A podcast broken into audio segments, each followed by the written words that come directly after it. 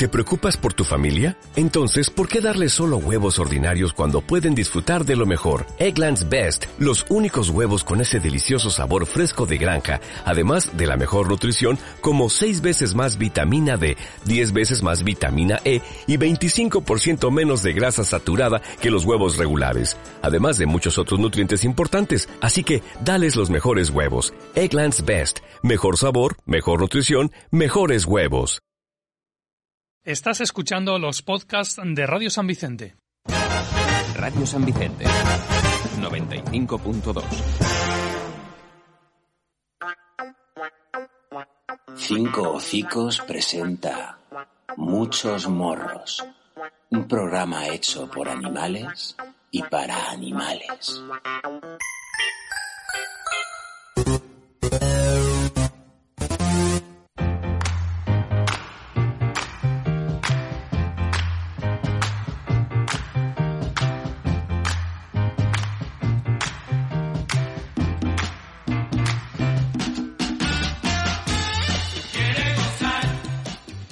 Buenas tardes, compañeras, compañeros. Aquí estamos en una edición más de Muchos Morros en Radio San Vicente, la 95.2 FM, eh, acompañados de nuestro compañero Rubén Carrasco. Buenas tardes, Rubén.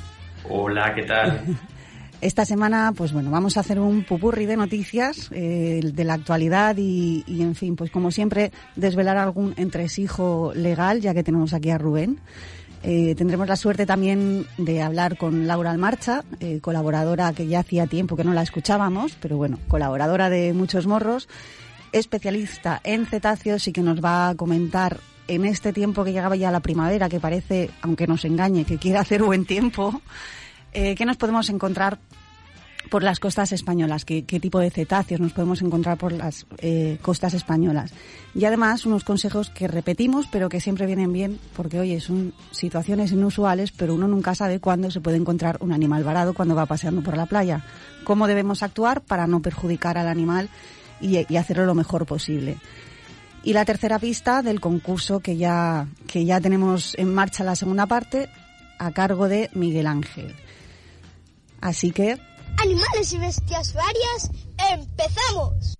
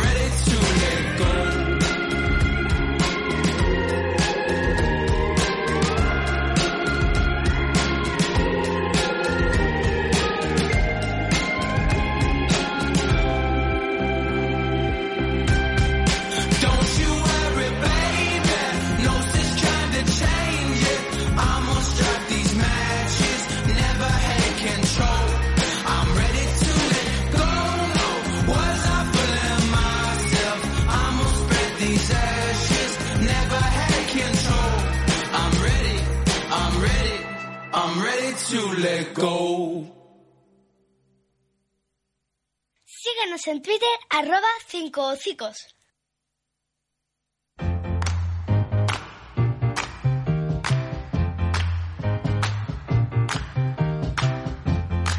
Bueno, pues antes de dejar hablar a, Rubén, eh, empiezo yo con una pregunta que salió hace un tiempo en Twitter y seguro que muchos ya sabéis de qué, de qué hablo y es, ¿alguien ha, ha perdido en la zona tres agapornis?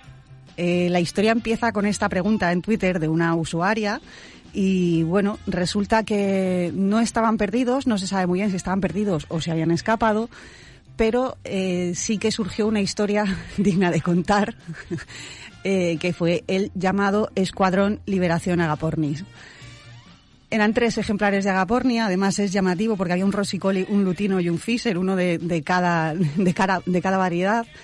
Y bueno, se dedicaban a ir mm, a los balcones, a las terrazas y a las zonas del vecindario donde habían otras aves, otros agapornis, y abrían las jaulas para liberarlos o bueno, no sé, es, es por, un- por lo menos peculiar esta historia. ¿Qué, qué opinas, Rubén, de ese escuadrón de liberación? ¿Debería haber más pájaros como ellos? Sí, o quizá menos humanos que los enjaulas. Exacto, sí, eso sería, sería mejor, no tener que solucionar un problema, que no existiera el problema. Sí, sí, es bastante gracioso porque además los caracterizan, les ponen como si fuesen del equipo A, ¿verdad? Y Sí, sí, sí, cada uno tiene su, su perfil. Eh, pero sí, claro, depende, realmente es un poquito difícil saber cuánto hay de verdad y cuánto hay de literatura. Sí, sí, como Pero es un episodio, es un episodio bonito, desde luego, y que da muestra sobre todo y pone, y pone el foco en, en, en ese, esa intención de los agapornis de vivir su vida sin que los molesten ni libres, ¿verdad? Exacto. Eh, desde muchos morros quizá yo siento la obligación de quitarle el romanticismo a la historia y decir, pues bueno, que es eh, mucho más probable que, abrieran esas jaulas eh, al, al, al sonido de, de los compatriotas, de los compañeros que, que habían dentro de ellas, eh, que acudieran a buscar la comida o a buscar incluso el agua, quizá no, pero la comida yo, creo más que la liberación en sí de los propios compañeros. Pero, oye, nunca se sabe, nunca se sabe. Y, bueno, en esta ocasión tampoco tiene tanta trascendencia el porqué, sino el, hecho de la historia, el llamativo de la historia, ¿no? Y es ver a, la imagen es chula, si podéis, la, que- más se difunde por redes es, es bonita porque se ven eso, a los tres agapornis encima de la jaula, bonita o significativa, podríamos decir, más que bonita, porque dentro de esa jaula hay uno encerrado todavía. Entonces, eh, pues bueno, una, una curiosidad de que esta vez son las actuaciones de los animales y no las de los humanos. y bueno, eh, íbamos a hablar también de eh, la ley, bueno, pues está saliendo últimamente el titular, que, que la ley de protección animal se retira, no sé, la el- se- sí, se retira el listado de razas consideradas hasta ahora potencialmente peligrosas simplemente por ser de esa raza. Pero resulta que igual no es tan así, ¿no? ¿Cómo está el tema, Rubén? Bueno, aquí, como se sabe, funcionamos un poco a golpe de prensa y a golpe de declaración política, porque lo primero que hay que decir es que en el papel ahora mismo no hay nada, no hay anteproyecto, no hay ninguna propuesta formal y firme, con lo cual, pues todos son un poco especulaciones en torno a lo que se va diciendo en determinados foros, ¿vale? En este caso es una declaración que se hace en, eh, un comité, digamos, en un congreso de perros, de especie canina y demás, en la que se dice que se espera el que sea el próximo mes de mayo cuando se presente el anteproyecto de ley. Y bueno, habla, lo primero que dice es que es el anteproyecto, anteproyecto de ley para modificar la ley 5099, que es la que recoge o regula los animales potencialmente peligrosos pero luego va desarrollando en sus declaraciones y entendemos que no solamente es un anteproyecto para modificar esta ley, sino que es un, un anteproyecto de ley de protección animal integral. Es decir, que... A nivel entraría- estatal, ¿no? Exacto, entraría, digamos, a, a modificar la ley de animales peligrosos, pero no solamente eso, sino que serviría de alguna manera de paraguas para unificar principalmente la normativa autonómica, que sabemos que las 17 autonomías, pues en España tienen diferente normativa y, y la dificultad que eso implica a la hora de conocer lo- lo- las leyes de protección animal. Y de saber cómo comportarse, claro, que es complicado. Claro, son diferentes eh, sistemas, diferente legislación y aunque bueno, aunque haya eh, principios compartidos, pero son principios compartidos pues casi por imitación más que por, por imposición normativa. Entonces, el hecho de, digamos, homogeneizar pues va a ayudar bastante en, la aplicación y en el conocimiento de la ley.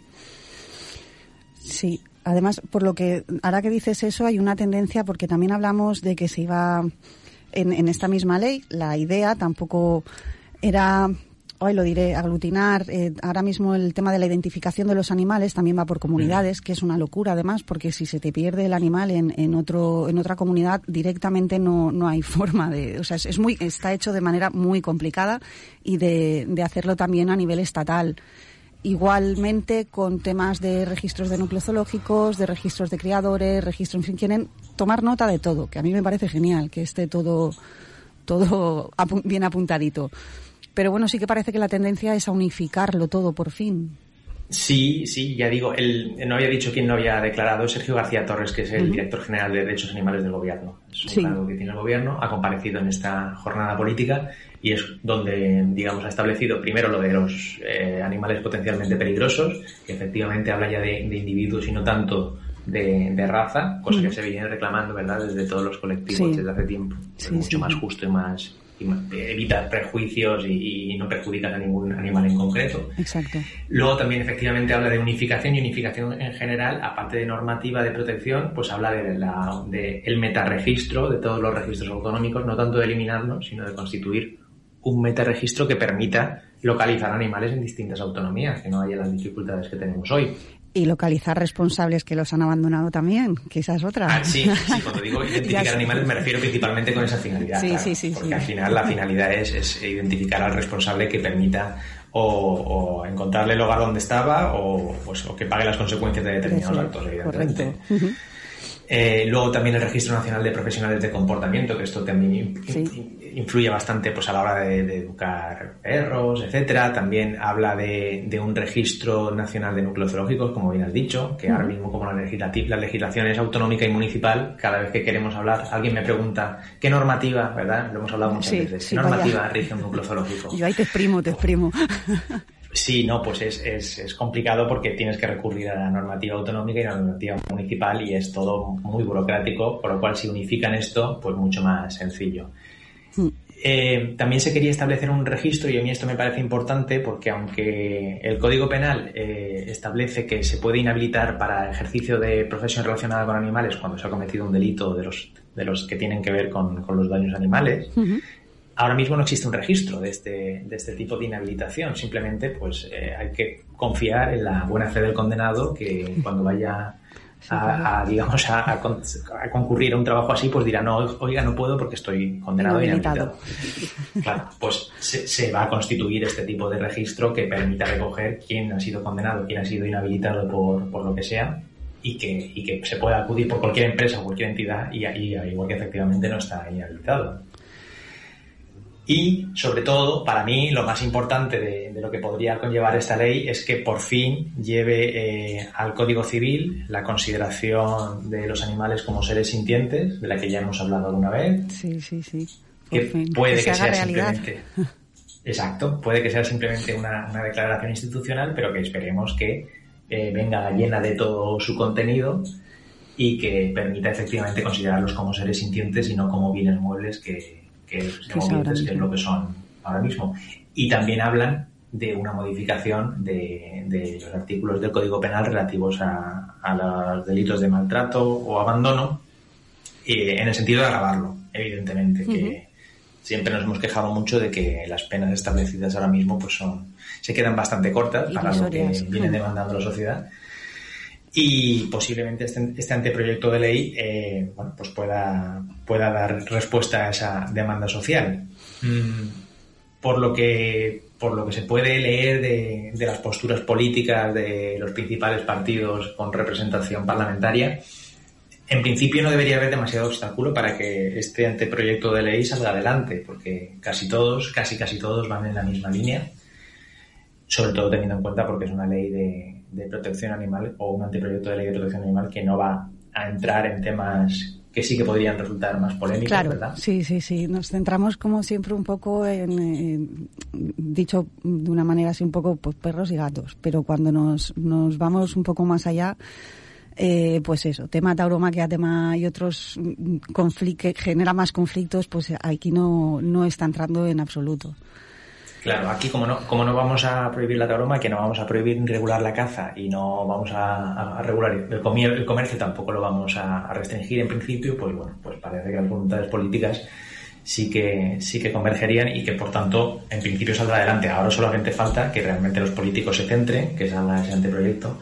Yo sé que vivimos tiempos convulsos y que, y que hay muchas cosas por hacer, pero claro, es que para esta ley, para la modificación de estas leyes, estamos esperando ya muchos años. Muchos años. Es cierto que se, bueno, pues desde que entró Sergio García, sí que ha habido mucha crítica en cuestión eso del tiempo, de la tardanza, ¿no? De, de la llegada de esa ley pero al mismo tiempo me consta que, que, ha sido una persona, o que es una persona, no así es una persona que está teniendo mucha relación y da mucha cabida a las asociaciones de cualquier envergadura, tanto las más eh, que más repercusión tienen o las más visibles a nivel nacional, como puedan ser, no sé, FADA, eh, mm, Liberación Animal, eh, Abatma, asociaciones que prácticamente todos conocemos, como asociaciones chiquitas de municipios pequeños y, y, están teniendo la misma oportunidad de reunirse, sobre todo ahora gracias a, a la tecnología, ¿no? A la videoconferencia, eh, eh, de reunirse con él y poder mm, expresar todas las, las necesidades que creen o que, según su experiencia, eh, hace falta recoger en, en, esta ley. Creo que eso es algo positivo y, y, bueno, no sé, sí que es cierto que por la experiencia, igual por echar y esta expresión, pero mira, me ha salido por echar un capote, hacía siglos que no la utilizaba, pero me ha venido así a la cabeza por echar un, no sé, hay como un poco de... al haber vivido la experiencia aquí en San Vicente a nivel municipal, que, que, me puedo imaginar que no tiene absolutamente nada que ver, lo que es una modificación de unas ordenanzas, todo el protocolo que lleva, todo el, el ahora esto sí, ahora por, a nivel jurídico hay que cambiar esta coma, ahora hay, que el proceso es tedioso en sí y si encima realmente está recogiendo mm, opiniones, eh, experiencias y, voluntades de las asociaciones y de gente relacionada con los animales, pues todavía se viene haciendo más largo. Pero es cierto que como llevábamos tanto tiempo esperándola, pues se está haciendo eterno, se está haciendo, se está haciendo muy, muy lento. Sí, desde luego. No, no creo que el trabajo esté, esté siendo malo. Eh, es muy importante captar la participación de todo el mundo porque te saldrá todo mucho más completo y mucho más consensuado. Es fundamental. Eh, luego el tema de la, de la celeridad, celeridad a la hora de, tramitar la ley depende mucho de las urgencias y las prioridades. Porque, bueno, sabemos que hay leyes que se tramiten, se tramitan de la noche a la mañana. Sí, y, de repente te levantas y no puedes salir de casa. Exacto. Y, y, también lo digo sobre todo porque, bueno, eh, ahora mismo tenemos un gobierno que eh, lógicamente lleva un programa y hace bandera de determinadas eh, modificaciones legislativas y no puede ser que cuando llegas al poder, por mucha coyuntura extraña que tengas, que desde luego la tiene, pues te olvides de tu programa y lo, hablo por esto, lo hablo por lo que hablábamos la semana pasada, la, ley de, seguridad ciudadana que sigue intacta. Hmm. Entonces, bueno, pues eh, simplemente tenemos que empujar. No, no, no, no, critico el trabajo que se hace, que desde luego. No, pero que, no hay que quitar, está claro, que hay que seguir presionando desde lo cordial y desde. Pero, pero que sí, que hace falta allá. Y bueno, pues eh, no está mal, pero es cierto, es una, es muy o no sé, igual es que tenemos nosotros ya tan escuchado todo esto del registro nacional, de la ley de los perros peligrosos, o sea, de eliminar las razas para no crucificar a determinadas razas y o estigmatizar a determinadas razas, que es como que no hay nada nuevo, ¿no? Cuando realmente es todo nuevo, partiendo de la base que no tenemos ley estatal de protección animal, pues cualquier cosa que salga va a ser nueva. Pero no sé, es cierto falta ahí quizá un poco, pues la prohibición de la venta de animales sería brutal sería brutal. Pero bueno, eh, ahora pues seguir peleando, ¿qué vamos a hacer? Sí, sí, es nuestra labor. La, única posibilidad que tenemos es eh, con nuestro voto y con nuestra denuncia. Sí, sí, sí, sí. Yo, eh, más de, de, una ocasión, esto es, bueno, es un poco aparte, pero que me, me, ha venido a la cabeza, en más de una ocasión eh, he hecho una, una pregunta cuando hemos dado alguna charla o así en, en debate entre amigos, eh, que he lanzado la pregunta a ver tú qué contestarías, pero imagínate con el tema de las colonias felinas que lo hemos trabajado tanto y que bueno, pues seguimos trabajando en ello. El, todo el, las reivindicaciones de alimentadoras, asociaciones y demás con los gatos de la calle. La pregunta es, ¿Cómo reaccionarían las gestoras o alimentadoras de, de, las colonias si una mañana se levantaran y les dijeran, o bien desde su propio ayuntamiento, todos los ayuntamientos, o bien a nivel estatal, les dijeran, no os preocupéis más, las colonias van a estar atendidas eh, por la administración, van a estar cubiertas, van a estar protegidas, van a estar alimentadas, van a estar eh, atendidas a nivel sanitario, esterilizadas, castradas, etcétera. Ya está. ¿Cómo crees que reaccionaría la gente, Rubén? Es lógico, hay que, ahí se está venciendo una resistencia, que es lo de siempre. La política entra en un sitio y, y, cuando impone medidas o sistemas, pues hay resistencias instaladas por años, meses o el periodo que sea, que eso cuesta vencer. Luego hay que analizar si, si se hace de manera adecuada o se hace de manera precipitada o errónea.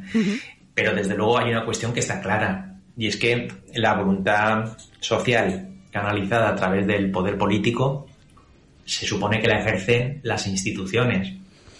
Y lógicamente ese poder a quien se le pide que lo ejerzan es a las instituciones, no, no digo a las alimentadoras en concreto, pero No, a, cualquier, sí, por- por- a, a- a cualquier entidad que está, digamos, ejerciendo de facto una, una labor que evidentemente es necesaria.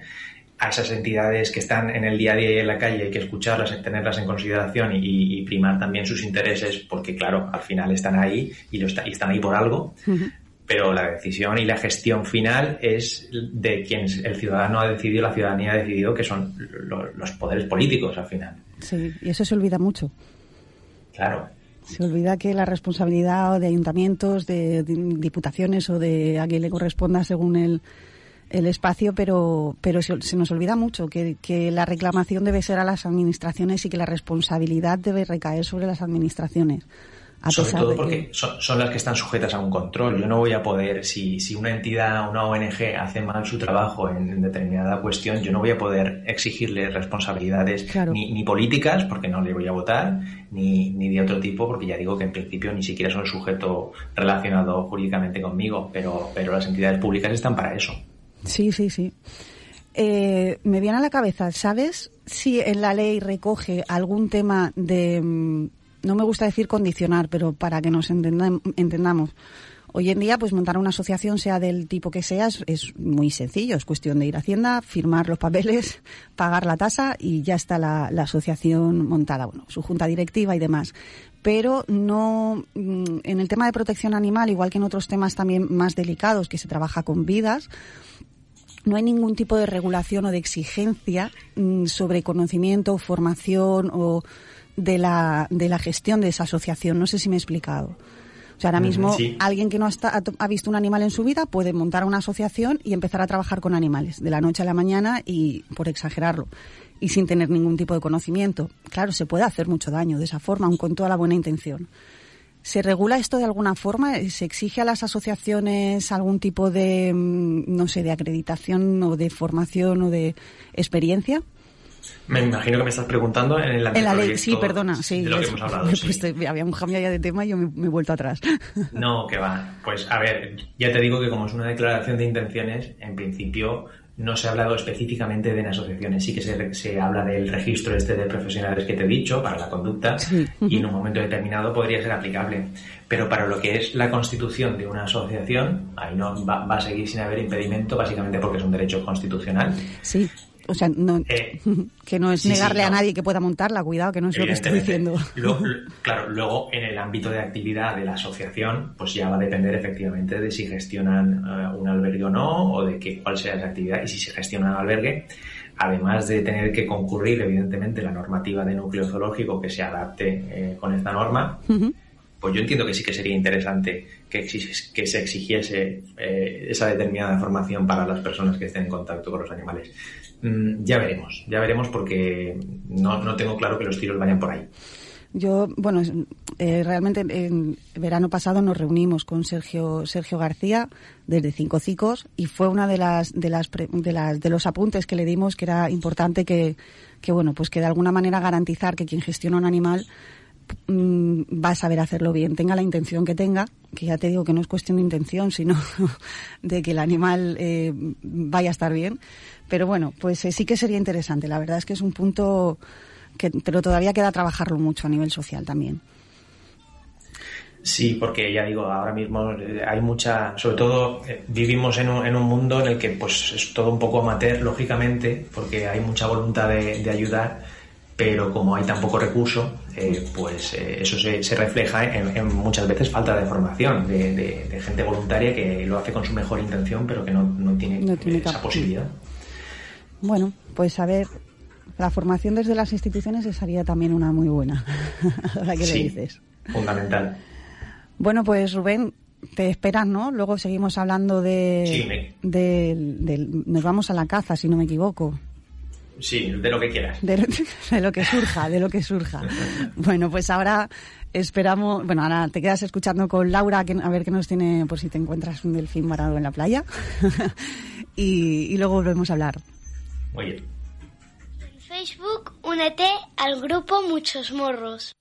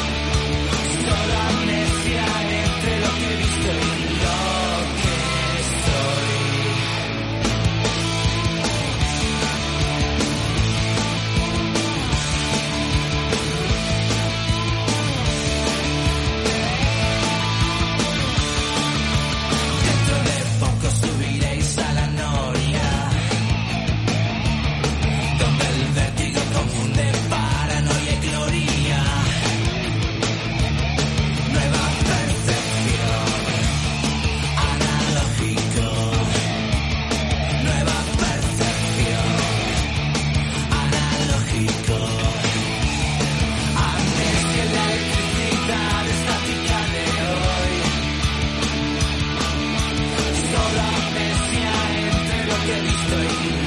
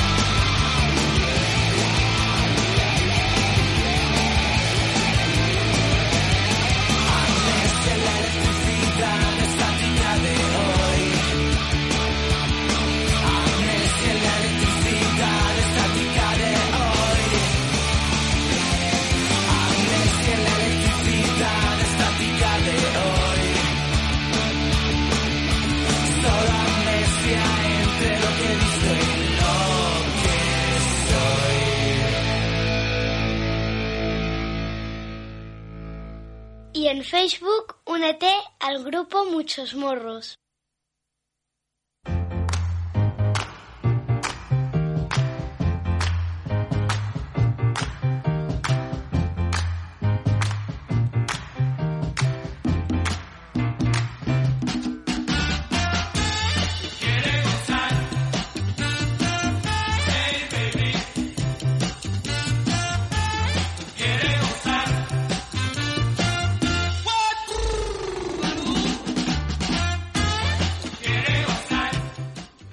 ¿Cuánto tiempo sin escuchar a Laura Almarcha? Buenas tardes, Laura.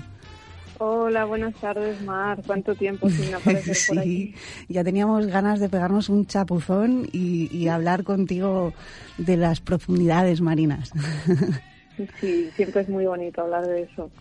Además, tenemos un tema que ya lo comentamos la temporada anterior, pero que como he dicho al principio del programa, pues oye, son cosas que siempre viene bien recordarlas, por, además por la improbabilidad de que nos pase, porque no todo el mundo se encuentra varado un, un, animal en la playa, pero oye, podría pasar. Y qué Puede mejor, pasar, claro. qué mejor que saber qué pautas eh, llevar, eh, hasta qué puntos ponernos nerviosos para, para hacerlo lo mejor posible para, para el animal, porque hay veces que bueno pues tenemos actuaciones y desde el desconocimiento podemos hacer eh, Sí. daño o malestar al, al bichejo. Así Sí. que yo creo que también es interesante que antes que entremos en ese tema, pues el conocer un poco qué especies nos podríamos encontrar por las costas españolas. Sí, pues mira, hay muchas especies, o sea, de cetáceos, por ejemplo, de delfines, ballenas, hay, hay muchas especies. Concretamente en el Mediterráneo eh, hay unas cuantas, en el Cantábrico otras, en el Atlántico otras, ¿no? Pero, pero realmente hay muchas especies de delfines y algunas de ballenas, ¿no? En el Mediterráneo mm, hay una ballena en concreto, el rorcual común, que es la segunda ballena más grande del mundo que nos la podemos encontrar ahora es tiempo. De hecho, nosotros en Asociación Satácea ya hemos visto eh, en varios días de salidas de- del proyecto y, y ahora es el tiempo de que suben por todo el Mediterráneo, por el corredor, eh, hacia el mar de Eh, para, bueno, con el objetivo de alimentarse allí en ese mar, ¿no? Y, pero en el resto de, de- de la costa española también ven ballenas azules, también ven, bueno, varias, varias especies más, cachalotes también, que no es una ballena, es un cetáceo, pero no es una ballena. Y, y bueno, y muchas especies de delfines, ¿eh? Y luego cifios también, que es otro cetáceo. Y aparte de cetáceos, pues tortugas marinas, es muy típico también. Y, y peces, claro, tiburones, pues los que quieras. Eh, tenemos tiburones de varias especies, por suerte. Aunque España es uno de los países que más capturas de ti- tiburones hace de, Euro- ¿Sí? de Europa, por desgracia. Pero, pero sí que, que vemos, vemos tiburones también pero los que los que suelen varar evidentemente son los los delfines sobre todo las ballenas y, y bueno las tortugas pueden aparecer en las playas también porque llegan para desovar y a veces llegan pues por algún problema que han tenido no también Ajá. entonces, bueno, es muy importante eh, primero templar los nervios, que ya sabemos que todos cuando vemos a no- algún animal salvaje, pues nos gusta, lo primero que intentamos es tocarlo, Sí. mm, pegar gritos, hacer fotos, esas cosas. Pues justo eso es todo lo que debemos evitar. Debemos mordernos la lengua, ¿no? Y, y Sí. contener ahí Sí. toda la emoción. Eh, sí, es que ellos son animales salvajes, no es un perrito ni un gatito que están, están acostumbrados a los humanos. Son animales que se estresan mucho eh, con la presencia del humano, del ser humano, porque no están habituados a, a estar con ellos y entonces eh, les suponemos un peligro, ¿no? Entonces, bueno, intentan pues, pues huir. Eh, bueno, eh, lo primero es llamar al 112, por supuesto, en cualquier parte que estemos de España, y del 112 entonces ya ellos eh, llaman a, a la organización que, que sea, ¿no? A una- un centro de rescate, el, el de cada comunidad, y, y entonces ellos ya se hacen cargo, ¿no? Pero de mientras que no llegan y que, y que pasa todo, lo ideal es perimetrar la zona, es decir, que la gente no se acerque, porque claro, Que igual que nos En contenemos nosotros, hacer que se contengan los demás. Claro, claro. O sea, el, el- es normal que en, en esta con esta temperatura tan buena que hay ahora, pues la gente va mucho a la playa, entonces Mm. hay mucha, muchas personas en, en la playa. Entonces, lo normal es que se cree allí un, un, un corro de gente mm, intentando, pues eso, con toda la buena fe, pero eh, los estamos estresando y ese estrés puede llegar a matarlos. Hemos de ser conscientes de eso. Qué pena. Entonces, bueno, primero llaman al 112 y en el caso de, la tor- de una tortuga, que muchas veces vienen por las noches a desovar, no ponerles luz directa, eh, ni linternas, ni luz del móvil, ni nada de esto, porque es que las despista muchísimo y las crea un estrés Vale. completamente innecesario y ellas ya saben por dónde ir, o sea, no hace falta iluminarlas. Y si es para verlas nosotros, pues nos tenemos que intentar contener, porque es que realmente no les hacemos ningún favor. Y en el caso de los cetáceos, pues es, eh, hemos sido conscientes que son mamíferos, necesitan respirar aire, pero también necesitan, como animales marinos que son, necesitan el agua para hidratarse. Enseguida se deshidratan en, en- en la arena. Entonces es ponerles eh, toallas mojadas por encima y les echando agua y sobre todo por el, ese agujerito que tienen en la cabeza El es- eh, encima ¿Cómo se llama? es el El es- espiráculo. espiráculo. Espiráculo. Es como nuestra nariz, es por donde respiran. Entonces, sobre todo, no echar agua por allí, porque es lo mismo que si a nosotros nos están ahogando, vaya. Sí. En- entonces, bueno, es, es hidratar a este animal, intentar ponerlo de cara hacia el mar para que este animal vea el mar y eh, que, es, que es el medio que él conoce, ¿no? Y no vea los edificios ni nada de esto. Sí. Y justo desde las aletas pectorales, de las, de las aletas que tienen a los, al lado y lado, como si dijéramos, de, de los pulmones, eh, hacia atrás eh, sí que podríamos estar, pero no que no estemos a la vista de En ellos, intentar no Ujú. estresarlos. Y básicamente eh, es eso, eh, hasta que lleguen los, los servicios correspondientes, que son los profesionales que tendrán que atender a estos animales. Claro.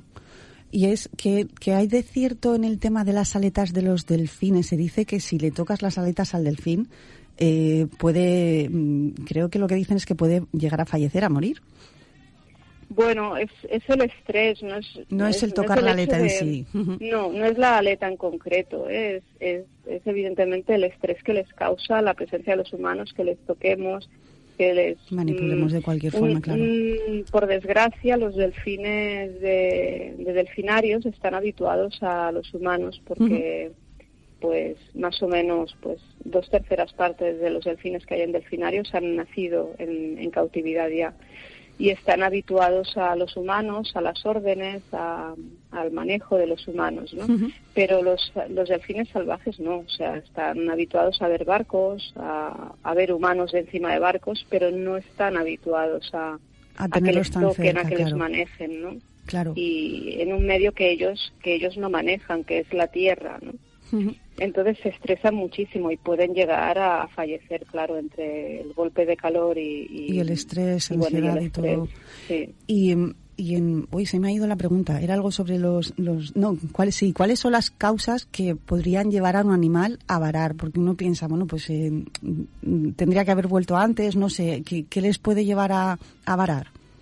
Sí, hay muchísimas causas. Por desgracia, la gran mayoría eh, originadas por el ser humano. Qué raro. De nuevo, sí. No sí. sé cómo tenemos ese don. Sí, sí, es, es, mm, acostumbramos a, bueno, yo es que el otro día estaba escuchando mm, pues que estaban enviando satélites y que sí explorando el espacio y todo esto y yo es que pensaba, bueno, de hecho eh, puso una reflexión, ¿no? Que, que fue, nos gastamos billones de euros, de dólares, eh, de yenes, de, de todo, en, en explorar el espacio y no somos capaces de conservar este planeta. Realmente no somos capaces de, de evitar eh, eh, la, lo que es la extinción cada día de cientos de, de especies, ¿no? Sí. eh, cada día se extinguen cientos de especies entre animales y vegetales, ¿no? Entonces, y esto lo originamos muchas veces nosotros. En el caso de eso, de los delfines o de las tortugas, las tortugas muchas veces por, por aparejos de pesca, por sedales, por plásticos también, que, que no, bueno, que consumimos demasiado plástico y no lo reciclamos en con- Como debiéramos. ¿no? Sí.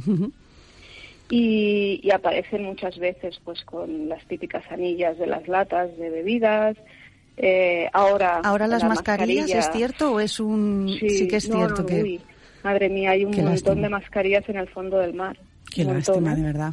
O sea, no, aprendemos, es que además no, aprende- no aprendemos nada, no porque aprendemos. la situación que en la que nos encontramos, que hay un poco, pues es como que al principio todo, ahora vamos a ser mejores personas y vemos las cosas de una manera más, y, y, y está claro que no.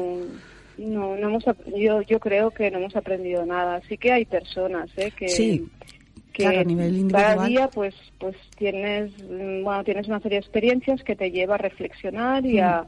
Y, y a portarte mejor con el planeta, ¿no? con el resto de especies con las que convivimos, Sí, que sí, realmente sí. no nos pertenece a nosotros el planeta. Mm. Mm, somos todos los que estamos conviviendo en un planeta y deberíamos respetarlo un poco más. Pero es que nos da un poco lo mismo, o sea, no, no, no atendemos a lo que estamos haciendo. Digamos, cuando estaban los guantes, eh, que se obligaba a poner Sí. guantes a la gente, con las, estaba todo, todos los suelos llenos de guantes, ahora mascarillas. Sí, la verdad es que y es bastante, bastante triste el que no, no, no sé qué tendría que pasar para que aprendiéramos la lección, por lo menos de intentar encauzar un poquito, pero no hay manera. No sé si es que es como Y que nos queda y muy también lejos. digo, eh, Mar, que, que yo creo que es mucha menos la gente incívica que la cívica, ¿eh? Cierto. También digo, porque si no, imagínate con los millones, más de 8 mil millones de personas en el mundo, con mascarillas cada día, imagínate, imagínate cómo estaría esto de mascarillas si fuéramos todos unos, unos guarros, vaya. Yo, sí, yo, yo estoy en, en el mismo punto que tú, que, que creo que hay más personas eh, con, con esa conciencia que sin ella. Sí. Pero, eh, por desgracia, el, es un porcentaje demasiado alto el incivismo como para que nos repercuta o no tenga ese impacto. Y, y es el más visible y el más da- dañino, claro. Quizá también pues cada uno podamos pecar en un tipo de, de conducta distinta por desconocimiento, por tal, pero algo tan Sí. evidente creo que hay, que hay mucho más civismo que incivismo, pero hace mucho más daño, desde luego. Sí, sí hay cosas, por ejemplo, lo que explicábamos de los eh, delfines varados y tal, que, que es por desconocimiento muchas veces que hacemos les hacemos daño Claro. y realmente no es por mala fe ni por ni porque seamos mala gente ni nada, es desconocimiento. Pero claro, una vez que ya se está repitiendo mucho en televisión, cada año se repite en, en Sí. televisión, en radios, en redes sociales, que, que cuidado, que cuidado, pues ya poco a poco mm, La gente se que- va que- comportando, sí. Claro.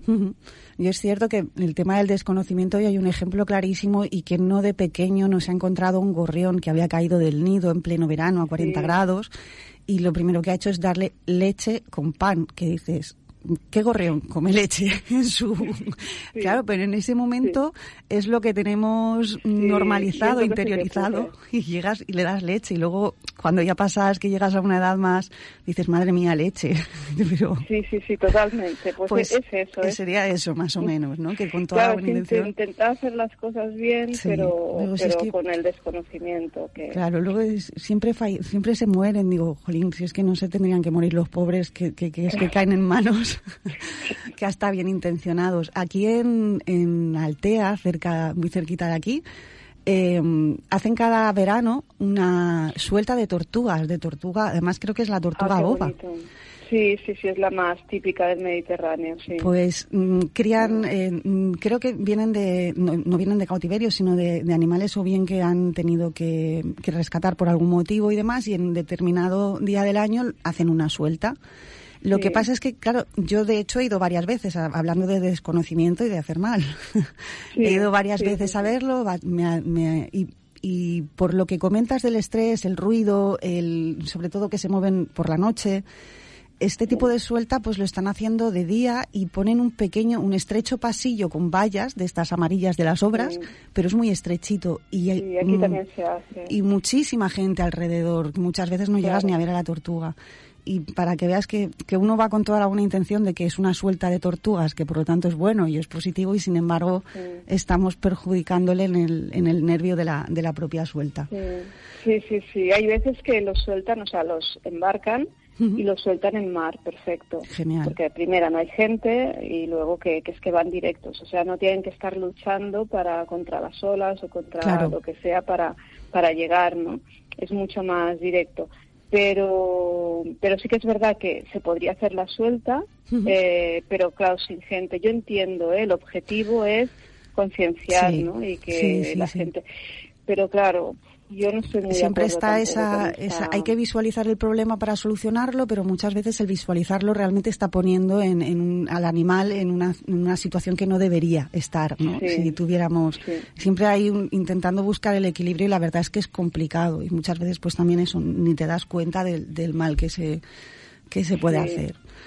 Es difícil, ¿eh? Es difícil llegar a un equilibrio, es verdad. Hoy ha sido intenso, ¿eh? Hoy es de reflexionar sobre todas nuestras acciones en, en todos los, los ambientes, pero bueno, hoy nos hemos quedado en el mar y la verdad es que, bueno, pues eh, ha sido un placer hablar contigo Igualmente. Mar, y esperamos escucharte un po- con un poco menos de intervalo de tiempo, a ver si vamos hablando más a menudo. Exacto, perfecto. Y sí, bueno, y, de verdad que os animo a todos a que reflexionéis sobre todos los puntos que ha tocado hoy Laura porque es, eh, ha sido muy, muy interesante. Estamos en contacto, Pues, Laura. Muchísimas, Muchísimas gracias, Un Mar, fuerte abrazo. Venga, un fuerte abrazo. Hasta, Hasta luego. Adiós, adiós.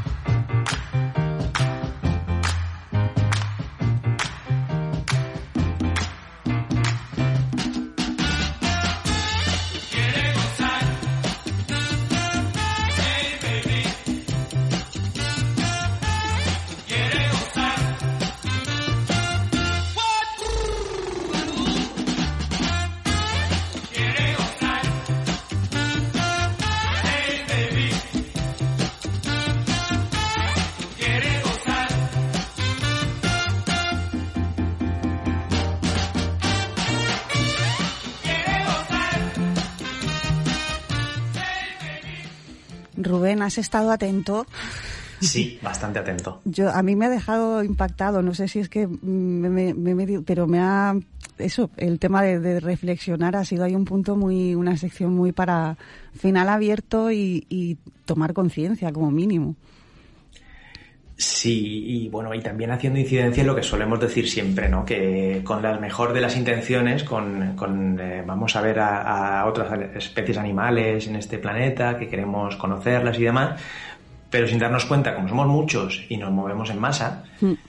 pues perjudicamos. Y bueno, pues eso, sueltas de tortugas, yo, ¿quién, quién no he estado? Yo ah, tuve la oportunidad de ver lo mismo de Sobes o Sí. el pingüino yendo a no sé qué, y claro, tú vas pensando que realmente no, no haces daño, pero Mm. solamente con estar tú, claro, estás tú y están otros 500 o los, o los que sean. Claro, y los niños y el, y el, el bullicio o simplemente la presencia, aunque estuviéramos yo creo que todos callados en... Claro. de alguna manera estás influyendo y sí que es cierto yo pero claro sí yo esto lo digo mucho pero en referencia a los perros con el tema de educación de comportamiento y demás y es antes de hacer cualquier cosa para y piensas la- en, las, en las consecuencias en las eh, posibilidades que hay de, actuación y en las consecuencias que va a traer o sea imagínate la situación antes de que pase para para ver si realmente va a beneficiar o va a perjudicar y realmente nos lo tendríamos que plantear en prácticamente cada paso, ¿no? O sea, tendríamos que hacerlo más a menudo. Sí, no, no estamos preparados en general para, en este caso, situaciones de emergencia, porque ya no, no actividad cotidiana, sino situaciones de emergencia, el, el varado del, del delfín o pasa cualquier Sí. cosa, ¿qué, qué hacemos? Y con toda nuestra buena intención, pues muchas veces hacemos cosas que luego vienen peor. Sí, sí, sí.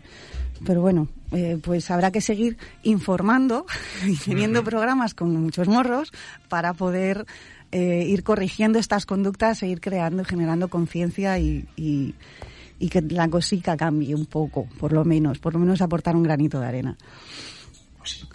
En pocos minutos, porque además era un tema que tampoco daba mucho de sí, porque es quizás más de lo mismo, aunque suene mal, pero me ha hecho mm, gracia, entre comillas, por decirlo de alguna forma, el- la insistencia del sector de la caza en que es una actividad esencial para mm, evitar la extinción de una especie que está en peligro de extinción.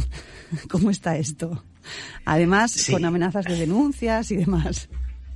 Sí, sí, yo esta, efectivamente esta noticia la has visto tú y yo como siempre que veo una noticia que no, que no he encontrado yo, pues tengo que hacer mi análisis de, de, de dónde viene, quién la publica y por qué se publica. Sí, sí, sí.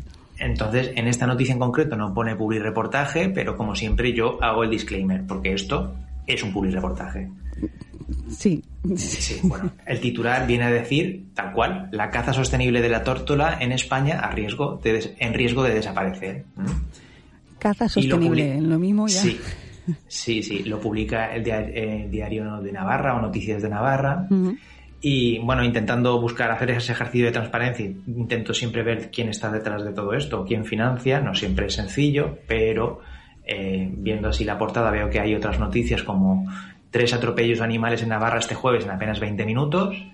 Una- O- ¿Y no te ha salido la de un ataques de lobo una vez al día? ¿Esa no te ha salido? Es- Porque- ¿Esa estaba en el mismo diario? No, esa se me ha pasado, pero he visto otra que decía la mayoría municipal de Pamplona pide conservar el minizoo de la taconera. Es decir, todas las noticias van en el mismo sentido, en el sentido de, bueno, pues de sostenimiento de, de la actividad cine- cinegética de la caza y, y, bueno, y contrario a la, a la protección animal. Mm, Exacto. Entonces, en concreto, esta noticia que me has pasado, eh, ya estuvimos hablando hace algunas semanas de, de que Europa había dado un toque al gobierno español diciendo que que qué pasa con, con lo que en su momento se nos dijo, que la tórtola tenía serios problemas de conservación y que, y que no podía ser continuar siendo una especie de cinegética sujeta a la actividad de la caza. Entonces el gobierno se mueve en ese sentido, le dice a Bruselas que efectivamente va, va a considerar la especie como protegida y que se le va a sacar del catálogo de especies que se pueden cazar. Y la- la- el sector reacciona. Y reacciona con artículos como este, diciendo que, en resumen, no, me- no- quiero ser lo más objetivo posible a la hora de resumir el artículo, pero sí que se, se dice claramente que, que si hay alguien preocupado por la supervivencia de la tórtola es el sector de la caza y no, y no el gobierno. Exacto. Que, que al fin y al cabo, eh, bueno, pues que hay muchos motivos para la extinción de la caza, de la tórtola, como podría ser que no se, que no se lleva el control adecuado de la especie, que se están cambiando los cultivos, que se están ejerciendo determinados cultivos que no permiten que la tórtola se, Se se reproduzca, el pues, adelanto de las cosechas, el levantamiento de los barbechos, es decir, 20.000 razones, pero que vayamos pegando los tiros no es una razón de ellas. Eso, lo, eso lo, lo equilibra y lo controla y hace que Exacto. sobreviva. Los cazadores tienen escopetas de francotiradores que permiten localizar ejemplares exclusivamente enfermos y eh, perniciosos para la especie, que son los que eliminan. O eso es lo que entiendo yo, porque si no, no, no, tiene mucha lógica en los argumentos. Lo que no sé es cómo luego se pueden pegar tiros entre ellos porque se equivocan. O Sí, hablan de, de evidencia científica, es decir, es- esto es como siempre, eh, pues es muy... eh, Se acogen mucho más a cómodo eso, de ¿eh? decir es que... ¿Cómo? Que se acogen mucho a- al tema de, de la evidencia Sí, sí. científica y del estudio Que- científico. que el gobierno está yendo en contra de la evidencia científica y hablan de conteo y estudios realizados por organizaciones como la Fundación Artemisan. Ah, y resulta que efectivamente he investigado esta fundación y, sorpresa, la constituyen federaciones de caza. No, sí, ¿en serio? Entonces, claro, eh, esto, eh, en fin, viene un poco a hacer más incidencia sobre lo mismo. Todo el mundo tiene... Las noticias nunca son inocuas, siempre tienen un, un Un interés u otro. Sí. Mm. Lo, lo importante es que cuando las leamos sepamos entender eh, de dónde vienen y sobre todo también, y yo no soy periodista, me dedico a otras cuestiones, pero creo que habría que ser un poquito más eh, sutiles a la hora de transmitir intenciones en una noticia de un, de un periódico. Sí, porque ya que no se puede ser neutro y realmente eh, trasladar esas evidencias científicas con datos y puntos, sino que, que hay que aportar ese, ese echar eh, un cable a tu mm, creencia o a tu, no sé, a tu beneficio, pues, pues, no sé, es, es complicado. Pero bueno, yo creo que en, noticias como esta es bastante evidente, al menos. Hay otras que quizás sí que cuesta más el sacarlo. Mira, es más, eh, lo que pasa es que no me ha dado tiempo a pasártela. Igual la comentamos para el programa que viene porque va a haber que investigarla. Y, tú eres el experto en, en evidencias científicas. Viene de Castilla, es más o menos lo mismo, pero al contrario, aunque suene raro, de Castilla y la, que Castilla-La Mancha. Eh, también que en este caso el colectivo de cazadores, eh, mm, bueno, pues hace poco hicieron una reunión para repartir las, el- la caza que pueden cada uno y las presas que se pueden coger y demás. Y en este caso son los propios cazadores los que dicen que van a vetar la caza de la tórtola. Un poco siguiendo las directrices de lo que pide Europa para que eh, en un futuro la puedan volver a cazar. No sé si mm, lo he explicado bien, pero claro, Sí, sí. deja ahí como unos vacíos que no la he querido tocar esta semana porque no, no nos daba tiempo a investigarla, pero es- estoy segura que de aquí seguro que se saca otro public reportaje, que de alguna manera Sí. se dará la vuelta en la que salgan beneficiados ellos. Tie- Tienen que reaccionar, ya digo, no el gobierno, el gobierno se ha movido porque no le queda otra, porque le está dando toque la institución europea Mm. y sabe que va a perder votos, pero el sector, pues cuanto más ruido y más oposición plantee, pues, pues mucho más rédito va, va a sacar. Pues nada, pues eh, yo creo que cuanto más gritan es porque mm, más sufren. Entonces sufren en el sentido, pues eso, que poco a poco eh, se va haciendo mella en la sociedad, tanto a nivel de colectivos que pelean cada día por ello, como a nivel general. El que ya hay conductas, como hablábamos la semana pasada, la peletería, la caza deportiva o caza sostenible. Yo son dos conceptos que mm, la neurona me chisporrotea y no los entiendo. y, y determinadas, pues eso, tauromaquia y demás, que son, que por mucho que se les oiga, mm, poco a poco son menos voces. Sí, sí, lo importante, ya digo, es que la sociedad. El problema es que la mayoría que probablemente está en contra y luego un grueso de mayoría indiferente, digamos, también, eh, pues se, se consiga movilizar para que se imponga la voluntad social que al final es esa, es que desaparezcan determinados tipos de actividades no, no éticas. Yo creo que sería más sencillo, y, y con esto creo que ya nos quedamos sin tiempo, pero creo que sería más sencillo que a través de la educación de las nuevas generaciones se llegara que cuando lleguen a gobernar eh, el mundo tengan esa conciencia y sean ellos los que le hagan desaparecer, que, el que consigamos movilizar a toda la parte eh, neutra o indiferente o que no va con ellos y, a- y que nos pongamos de acuerdo el resto de colectivos. Sí, pero es que yo soy un impaciente más. Sí, no, yo, muy bien, yo también, porque pero- cada día que pasa, no hay que olvidar que cada día que pasa es, eh, el- es sufrimiento añadido. Entonces lo tengo clarísimo que no es algo que podamos decir, no pasa nada, con el tiempo ya se solucionará. No, no, no, hay que estar ahí al pie del cañón porque lo que se adelante va por delante. Pero que el tipo de sociedad en que vivimos, me, me- mm, creo que sí que debemos hacer ese hincapié en la, en la educación. Eh, Rubén, aquí queda eso. Muy bien. Hemos sacado una edición más de Muchos Morros. Muchas gracias por haber estado con, con nosotros y haberlo compartido. Y ya sabéis que nos vemos en las calles y con mascarilla.